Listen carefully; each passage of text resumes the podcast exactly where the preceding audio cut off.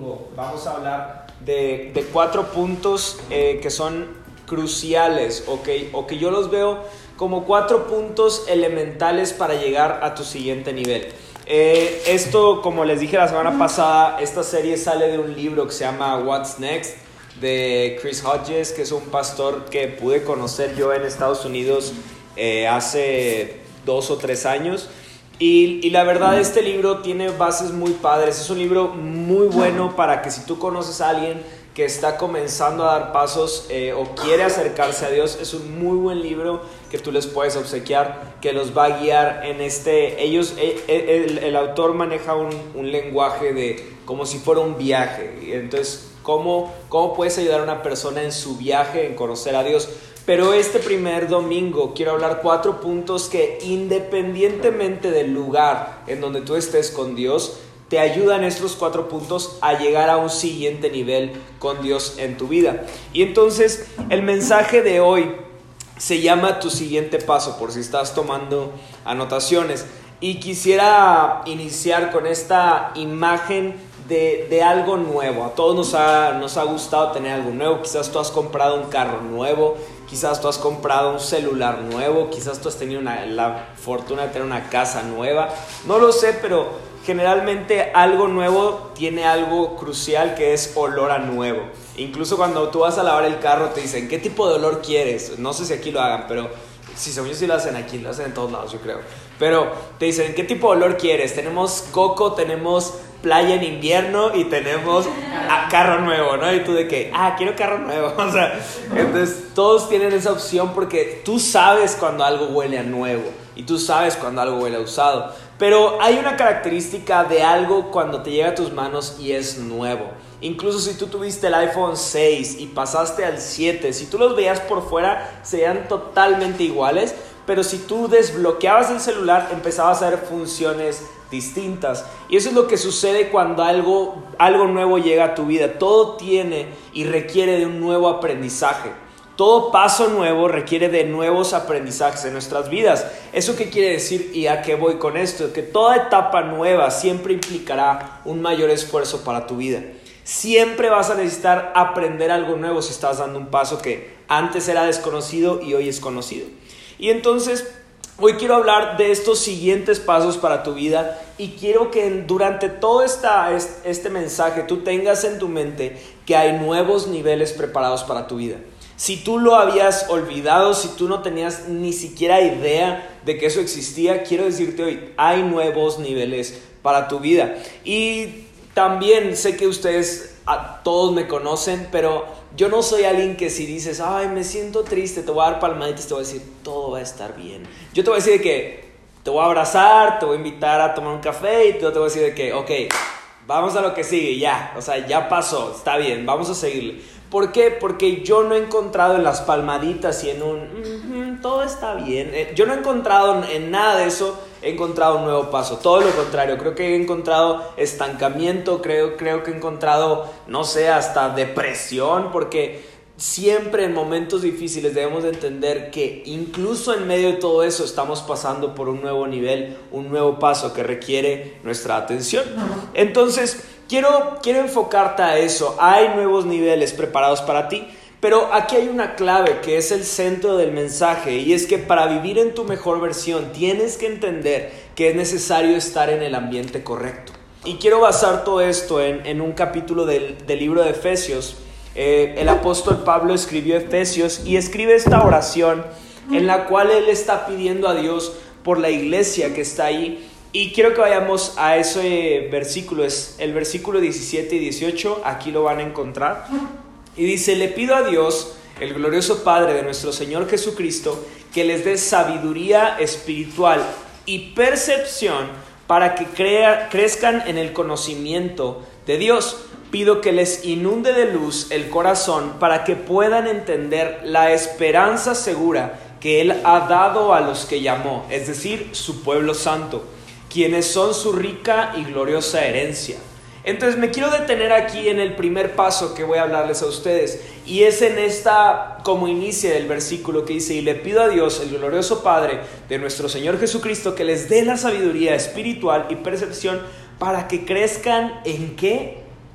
en el conocimiento de Dios. Entonces el punto número uno, si tú estás tomando anotaciones, aquí lo vas a ver, dice conocer a Dios. El punto número uno de este paso, de estos cuatro pasos que te quiero hablar el día de hoy, es conocer a Dios.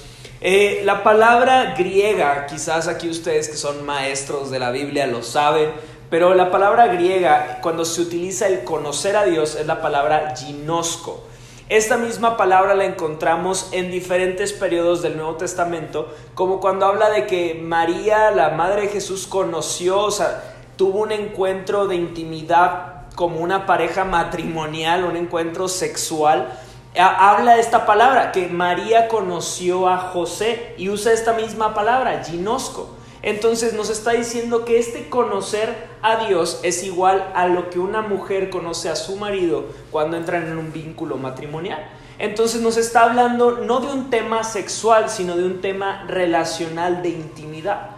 Entonces, ¿qué nos está queriendo decir este Pablo en esta, en esta frase que está diciendo? Le pido a Dios que crezcan en la intimidad con Dios. ¿Por qué es importante el tema de intimidad? Porque no se trata de conocer a Dios en nuestra mente. Yo muchas veces he tenido la plática de que, oye, y, de hecho ya no es una plática que tengo con las personas porque siempre es la misma respuesta. Oye, ¿tú crees en Dios? Sí, creo en Dios. ¿Conoces a Dios? Sí, conozco a Dios. Ah, o sea, tú pensarías, wow, pues esta persona tiene una relación con Dios. Y no es así. Estas personas no, no tienen una relación con Dios, sino que conocen a Dios con su mente. Y para tener una relación con Dios necesitamos no solo conocer a Dios con nuestra mente, sino que tenemos que conocerlo personalmente y entablar una relación con Él. En Mateo 7:21, no lo vamos a leer ahorita, pero ahí nos habla de que eh, cuando estemos frente a Dios, Dios nos va, nos va a tener frente a Él y le vamos a decir como que, hey, yo te conocí. Y Él va a decir, no, no, no, nunca te conocí oye, pero hicimos esto, sacamos demonios, hicimos todas estas cosas, las hicimos para ti. Y él, y él nos va a decir, apártate de mí, nunca te chinosco, nunca te conocí, nunca tuve una relación contigo.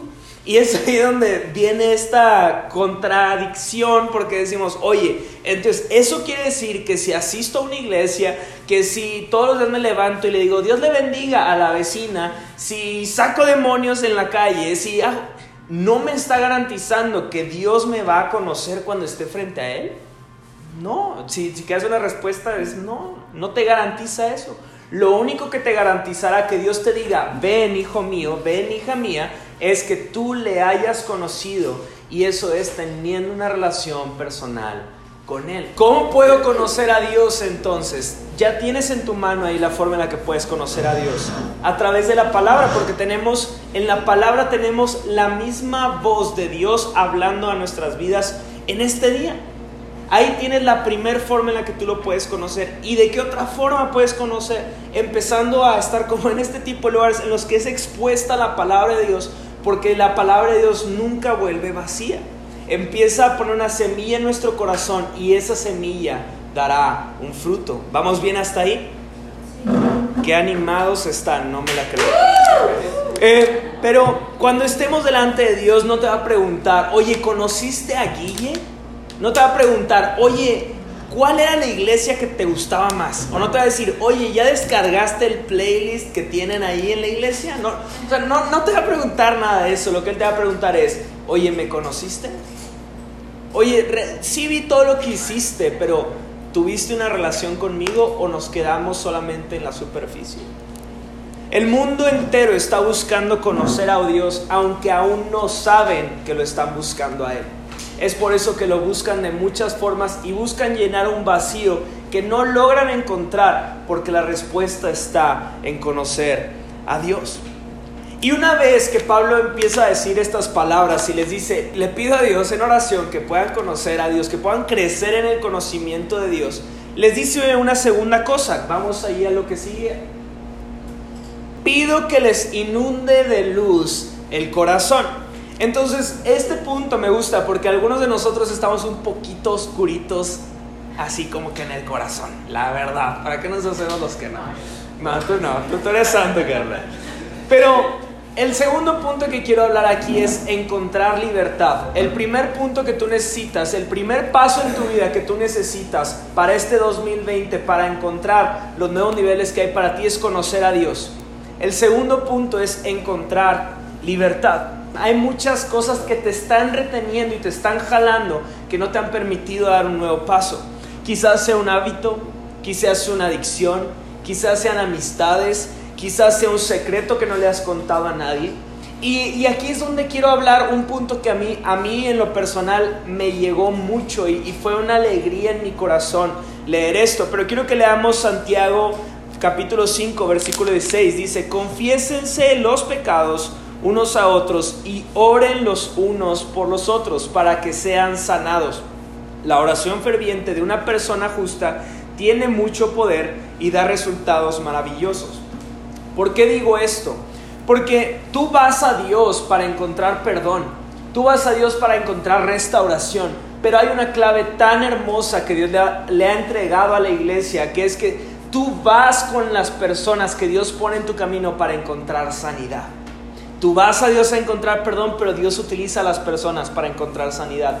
Hay algo tan tremendo y tan poderoso cuando tú vas con una persona y le dices, hey, ¿sabes qué? Soy adicto, no sé, soy adicto a una persona, soy adicto a la pornografía, soy adicto a la cerveza, soy adicto a lo que se te ocurra. O sabes que tengo un hábito que no le cuento a nadie, pero cuando estoy solo me empiezo a pegar así y, es un hábito raro y te lo tengo que decir para que me ayudes. O quizás tengo el hábito de, de pegarle a, a mi familia o pegarle a mi pareja o o, tengo un secreto que me, ha, que me ha costado tanto tiempo, me ha costado tanto tiempo decirle a alguien.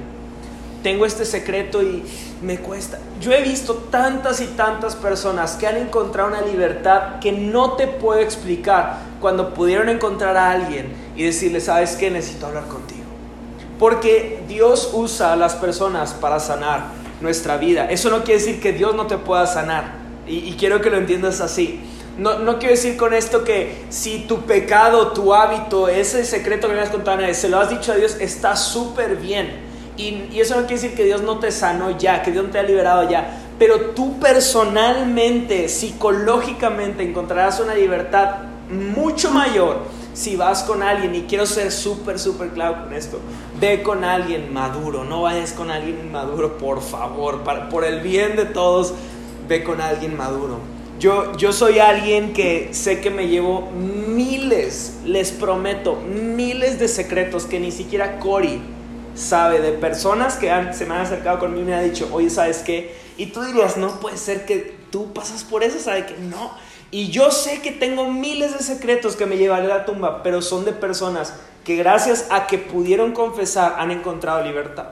Entonces, si tú has pasado por esto, es importante que te apoyes con alguien. Es por eso que aquí antes de iniciar y al final vas a ver una imagen que dice, si tienes una necesidad, acércate a orar con alguien, porque queremos que tú encuentres libertad en tu vida.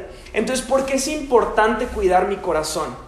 Eh, yo de hecho hice un episodio en el podcast por, por este tema, el, el, cuidado del corazón, porque es una pregunta que me hacen muchísimo, el cuidado del corazón, ¿por qué será importante cuidar mi corazón? Y, y el cuidado del corazón, tienes que entender que todo lo que vives día tras día es porque lo ves a través de tu corazón. ¿A qué me refiero con esto? Este sermón que estás escuchando y tú lo estás viendo con un filtro muy distinto a como yo lo estoy viendo. ¿Por qué? Porque lo estás viendo a través de una necesidad, lo estás viendo a través de una prueba, lo estás viendo a través de un reto que viene para tu vida, porque tu corazón está sintiendo algo distinto a lo que siente el mío. Eso no nos hace que tú estés bien y yo esté mal, sino que nos hace tan diferentes y es importante que entiendas que todo lo que tú estás viendo en tu vida lo estás viendo con un filtro quizás muy distinto a una persona. Entonces, si tú tienes un corazón que no está sano, Quizás algunas de las cosas que ves a tu alrededor las estás viendo con un filtro que tú crees que están mal todos, pero quizás la que está mal o el que está mal eres tú. Porque tú no has decidido cuidar tu corazón. Y ahí hay algo peor, porque no te has dado cuenta, pero igualmente reaccionamos según la condición de nuestro corazón. Hubo una vez, eh, cuando todavía estaba aquí antes de irme a Monterrey, que alguien, algún maldoso me ponchó una llanta con todo un, eh, ¿cómo se llama? Un como saca... Eh, desatornillador, eso, muchas gracias a todos. Eh, un desatornillador, pero mala onda, o sea, estaba atravesado por toda la llanta, o sea, y, y entonces de repente yo iba manejando tranquilo, nunca me dio problemas, y casi llegando a la oficina, me empezó a brincar el carro y yo de cachis. Y no, pues ya vi toda la, todo el desarmador ahí. Ya me estacioné en mi lugar, la cambié la llanta y todo bien. Pero yo dije, wow, o sea, qué qué gente tan maldita, ¿no? Y, y, era un día tan crucial que no me podía pasar nada para que no me afectara en mi horario. Pero me encantó que pude llegar a mi lugar de trabajo y estaba bien y dije, gracias Dios, porque no pasó nada y ya. Pero dije, ¿Cuántas personas en una situación así hubieran dicho todas las groserías que se saben? Hubieran dicho, voy a investigar quién fue el hijo para ir y decirle. Por... Y yo no, dije, gracias, no pasó nada, vamos a lo que sigue, ya. Entonces es tan importante la condición de tu corazón porque incluso, sabes, hay, hay situaciones tan normales que todos, y esto me encanta de tu corazón, tu, tu corazón es como el mal aliento, todos se dan cuenta pero nadie te dice nada. Entonces, sí, claro. Entonces, todos han notado, todos han notado la cara que haces cuando algo no te gusta. Y tú piensas que todos, todos piensan que todo está bien. Y no, todos se dieron cuenta la carota que hiciste. Pero como tú piensas que tú estás bien y los demás no, ahí es donde creo que ya nos vamos entendiendo todos. Entonces, ¿qué hay en tu corazón hoy? ¿Qué hay? Porque una y otra vez Dios nos habla que lo que Él anhela de nuestras vidas es nuestro muy bien, Brendita. Un punto extra. Bien. Estrellita. Estrellita. Ahorita vas con Cory al final, por favor, por la estrellita. Pero, entonces, ¿cómo estás escuchando este, este sermón? ¿A través de qué filtro? ¿Estás escuchando este sermón a través de un filtro de dolor? ¿A través de un filtro de enfermedad, de alegría, de un buen día, de un mal día? Porque una vez que hemos entendido la importancia de cuidar nuestro corazón, Pablo ora, dice, yo oro para que puedan entender la esperanza segura que Él ha dado a los que llamó, es decir, su pueblo santo. Una vez que tú has entendido que tienes que conocer a Dios, una vez que tú has entendido que necesitas encontrar libertad, hay un tercer punto. Y el tercer punto es, tengo que encontrar propósito. Encontrar propósito en cada una de las cosas que estoy haciendo. Encontrar propósito en incluso venir a este lugar. Encontrar propósito en por qué me despierto cada mañana. Tenemos que encontrar propósito.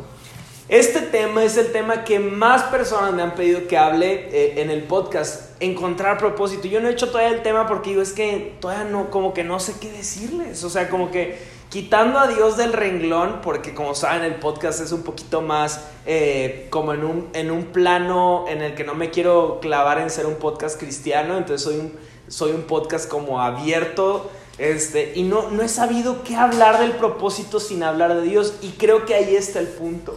No puedes vivir una vida con propósito quitando a Dios del renglón. No puedes encontrar una vida que tenga propósito real si quitamos a Dios del renglón. Puedes ver que la gente tiene su esperanza en muchas cosas, en sus talentos, en sus fortalezas, en sus trabajos, pero se han perdido la bendición de entender que tienen un propósito y una esperanza segura en Jesucristo. Si te lo habías preguntado, tener dinero, tener fama, tener un puesto, no es tener tu propósito.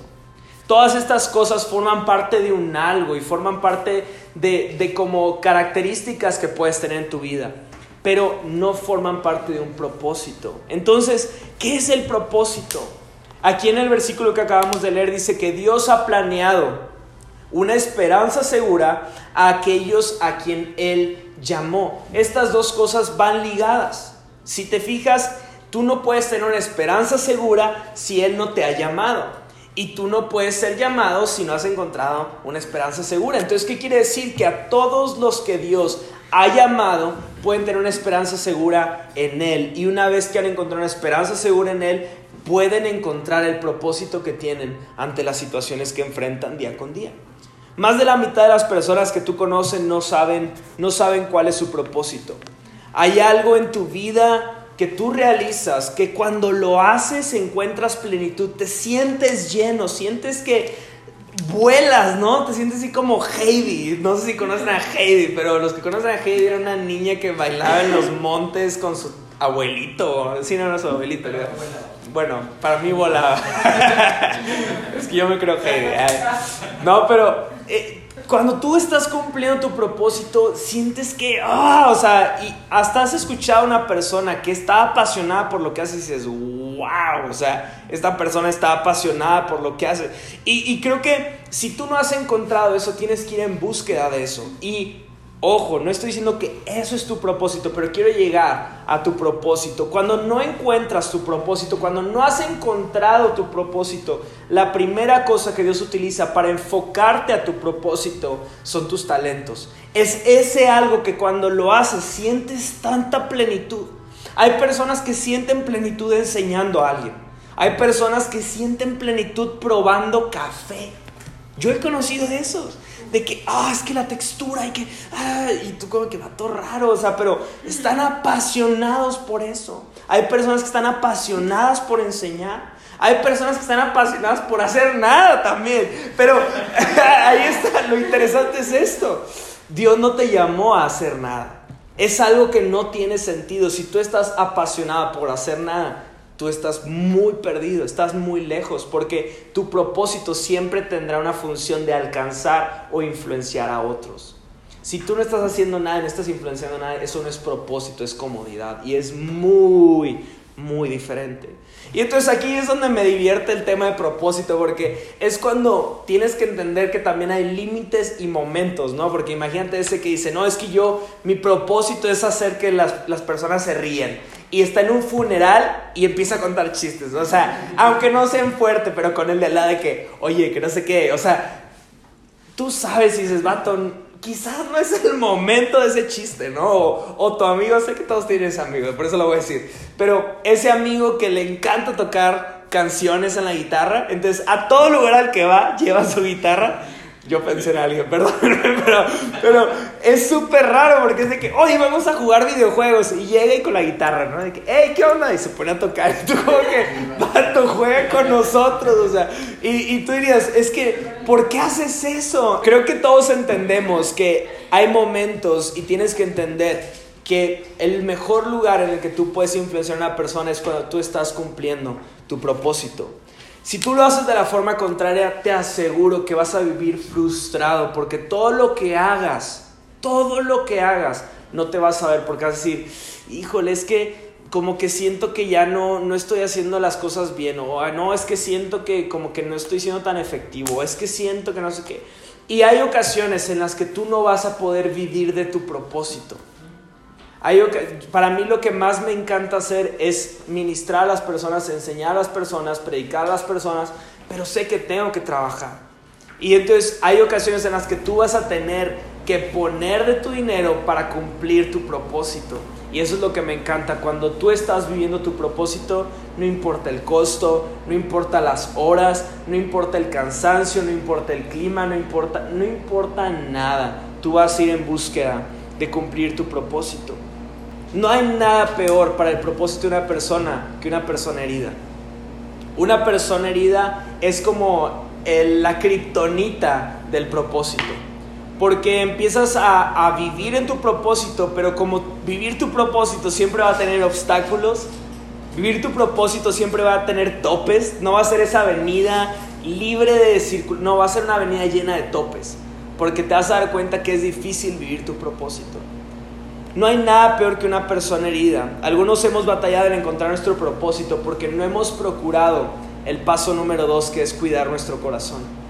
No hemos encontrado libertad y por eso ha sido tan difícil vivir nuestro propósito.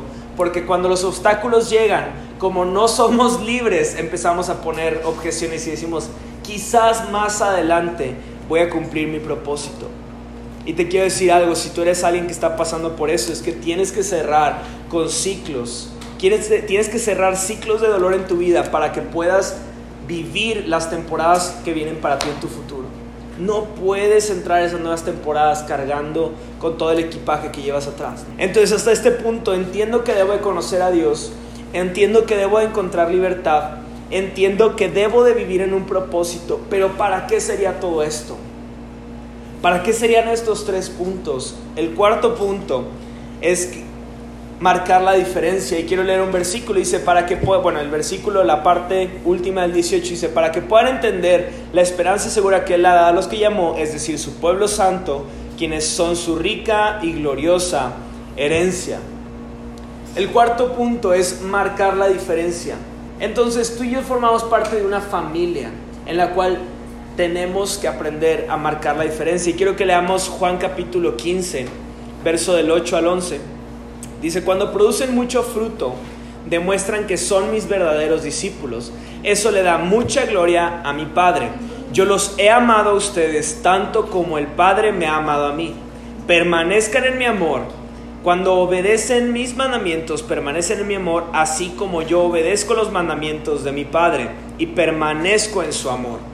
Les he dicho estas cosas para que se llenen de mi gozo. Así es, desbordarán de gozo. ¿Qué me dice este versículo que relataba Jesús y se lo decía a los discípulos? Él está diciendo, tu mayor satisfacción no llegará en cumplir tu propósito, sino en cumplir mis sueños.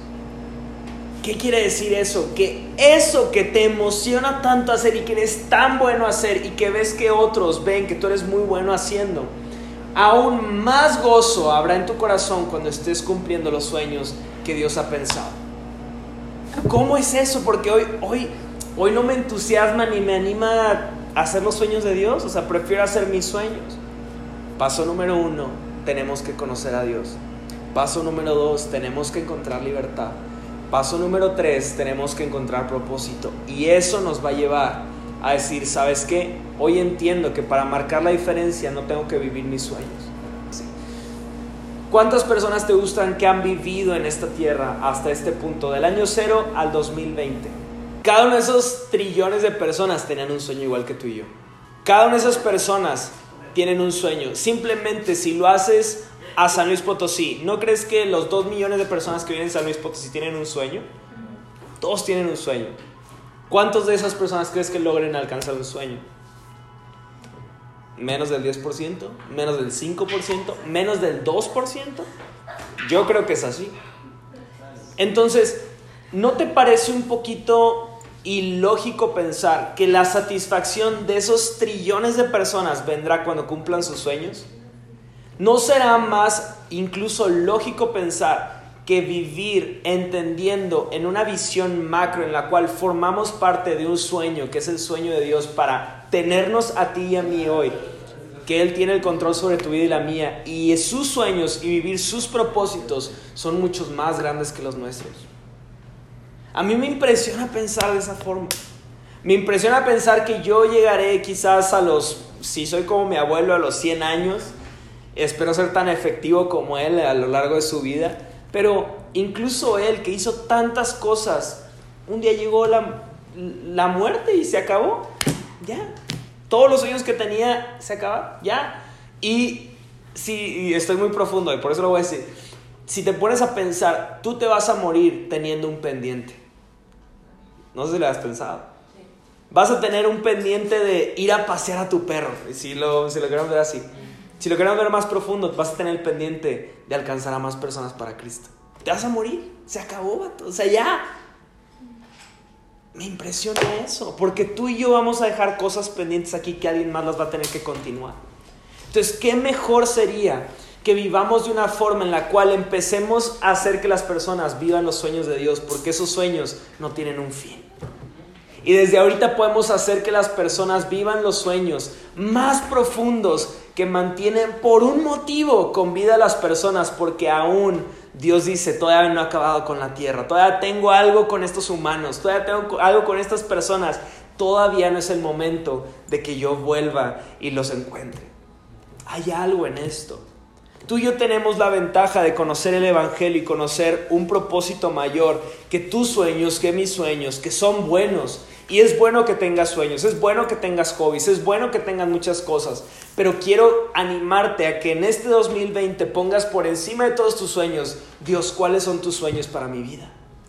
Porque te aseguro que cuando tú entiendas los sueños que Él tiene para ti, vas a empezar a modificar esa lista porque vas a decir, no manches que pensaba este sueño, no manches que yo Es tiempo de encontrar los sueños de Dios para que podamos marcar la diferencia.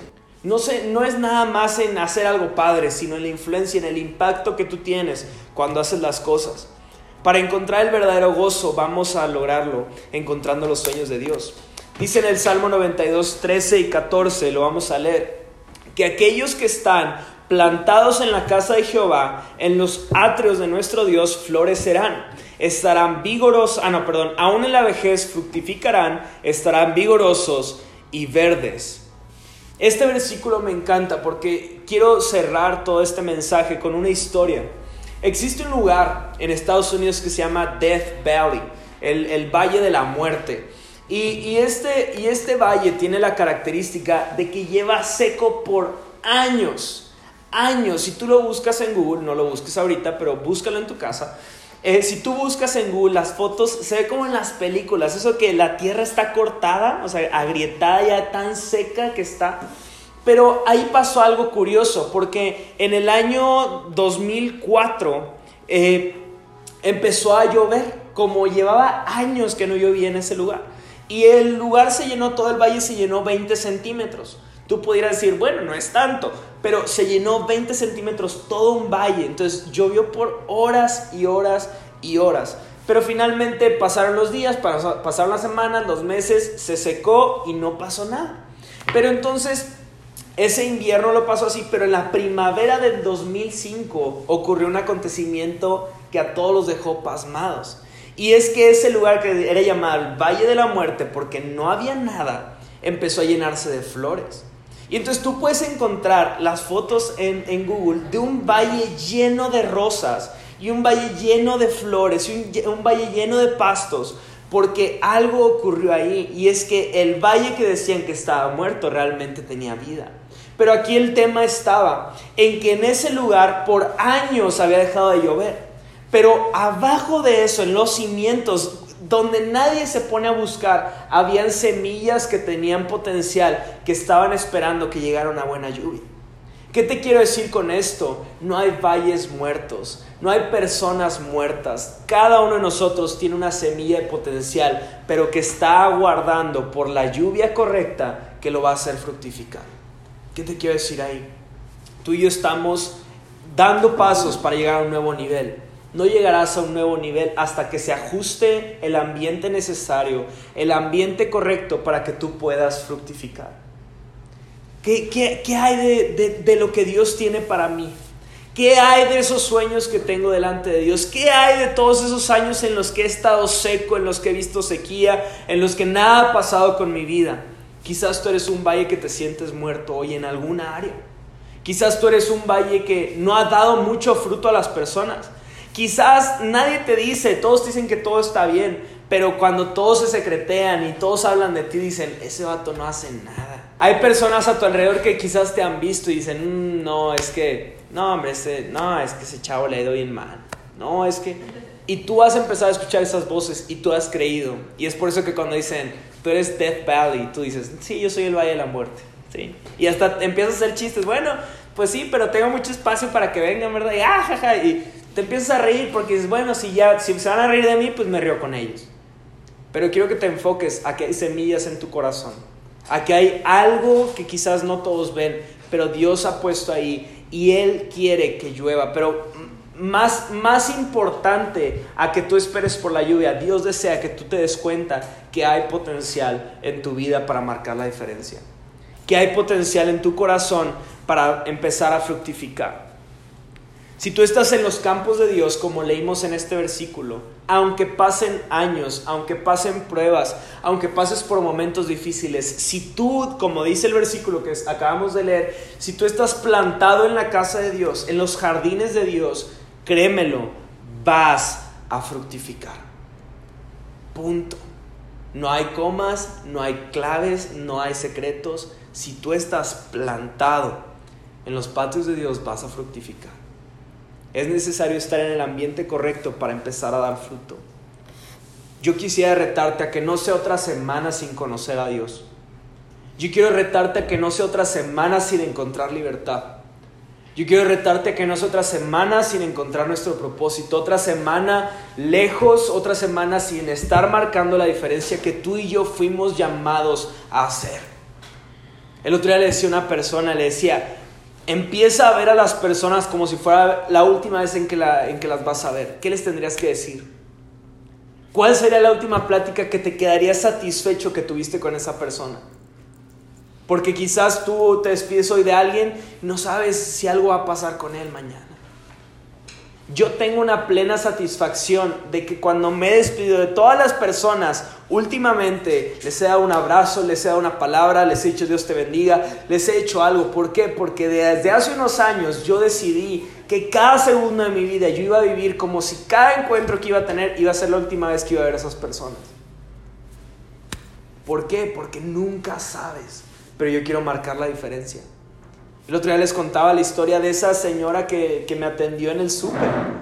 Estoy seguro que ella no se acuerda de cuánto dinero le di, pero se acuerda de la plática que tuve con ella. Porque yo sé que mi familia, la familia de Dios, es una familia que marca la diferencia, que está aquí para marcar la diferencia, no para ser de los que estorban, sino para ser de los que marcan la diferencia. Entonces, cada, cada palabra que pueda lanzar, quiero que sea intencional. Cada segundo que pueda estar con alguien, quiero que sea intencional. Cada momento que pueda ser difícil o que pueda estar peleando con alguien, voy a buscar la forma o quiero buscar la forma en la que se pueda solucionar porque quiero marcar la diferencia. Hazlo como una introspección en esta semana en tu vida. ¿Cómo estoy conociendo a Dios en esta semana? ¿Cómo estoy encontrando la libertad en hábitos, en costumbres, en secretos? ¿Cómo estoy viviendo mi propósito? ¿Ya encontré mi propósito? ¿Estoy viviendo en él? ¿Cómo estoy marcando la diferencia en esta semana? Porque te aseguro que estos pasos te van a llevar a entender que fuiste llamado, que fuiste amado por Dios y que no estás aquí nada más porque sí, estás aquí con un propósito y para un propósito. ¿Vamos bien? Solamente para cerrar, tú no puedes hacer todo esto solo. Yo no puedo hacerlo solo. Nadie puede hacerlo solo. No. Y, aquí, es, aquí es lo bonito de todo esto. No lo podemos hacer solos porque Dios nos formó teniéndolo a Él como lo más, lo más precioso, lo más hermoso. Él nos formó. O sea, desde ese momento tú no te diste vida a ti mismo, tú no te creaste a ti mismo, alguien lo hizo por ti. La única forma en la que vamos a poder vivir estos cuatro pasos es tomándonos de la mano de Dios. Por eso les decía, estos cuatro pasos son independientes de si tú llevas años de conocer a Dios o si es el primer día que estás diciendo voy a dar un paso de fe. Porque cada día vas a conocer a Dios de una forma distinta. Yo les he relatado a varios de ustedes que lo he conocido a Dios en distintas facetas de mi vida, de distintas formas, y me he quedado atónito de toda la grandeza que hay en Dios, que incluso tengo en la Biblia el conocimiento por lo que otros han pasado en la Biblia. La Biblia es eso, una recopilación de la historia de Dios en la historia de la humanidad y cómo las personas, aunque tú ves sus vidas y dices, wow, ya conoció todo de Dios, de repente lees tres capítulos más y ves que Dios hizo algo diferente para ellos. Y luego ves el final de sus vidas y ves que Dios hizo algo nuevo para ellos. Y luego ves la historia de los hijos, de los hijos, de los hijos y ves que Dios hizo algo que nunca había hecho antes, pero lo hizo con ellos porque así es Dios. Si tú crees que ya lo has conocido, tienes que dar cuatro pasos más que hoy acabas de escuchar. Entonces, yo quiero ayudarte con el primer paso hoy. Yo quiero ayudarte con el paso número uno, que es quiero conocer más a Dios. Yo sé que Dios nos tiene en este lugar con ese propósito, conocerlo más a Él, enfocarnos más en Él. Entonces quiero hacer una oración en la cual tú y yo, esta oración no es mágica, esta oración no es una lamparita y va a salir el genio y va a cumplir lo que le digamos, pero este, esta oración que vamos a hacer es una oración en la cual le vamos a decir, Dios, quiero conocerte más quiero llegar más profundo contigo, quiero que me muestres aquellas cosas que aún no he podido conocer. Y si tú la quieres orar en voz baja, en voz alta, como tú la quieras hacer, pero quiero que la hagas y que la repitas, la voy a ir haciendo lento para que tú repitas mis palabras, pero es una invitación a la cual decimos, Dios, muéstrate a nuestro corazón. Y si tú no has tomado el ayuno, te invito a que lo tomes. Este tiempo es un tiempo en el cual te sensibilizas mucho más a lo que Dios tiene que hablarte. Así que vamos a orar. Eh, Dios te doy gracias porque cada día tú me has mostrado nuevas cosas. Porque a lo largo de mi vida he visto cómo me has cuidado, cómo me has guiado, cómo has estado para mí. Padre, te pido que en el día de hoy inicie una nueva etapa. Quiero conocerte. Quiero tener una relación personal contigo. Quiero que tú empieces a guiar mis pasos. Quiero que me guíes y pueda encontrar libertad. Quiero que me guíes y pueda encontrar mi propósito para entonces marcar la diferencia en mi familia, en mi círculo de amistades, en mi círculo de influencia. Padre, hoy estamos delante de ti, tan necesitados de conocer más de tu gracia, más de tu amor, más de tu poder en nuestras vidas. Te pido que nada de lo que hoy hemos recibido se pase de largo, sino que empiece a, a sembrar en nuestro corazón una semilla que dé mucho fruto, un abundante fruto. Te entregamos nuestras vidas sabiendo que tú eres lo más importante y tú eres nuestra mejor decisión que podemos tomar. Te damos gracias en el nombre de Jesús. Amén.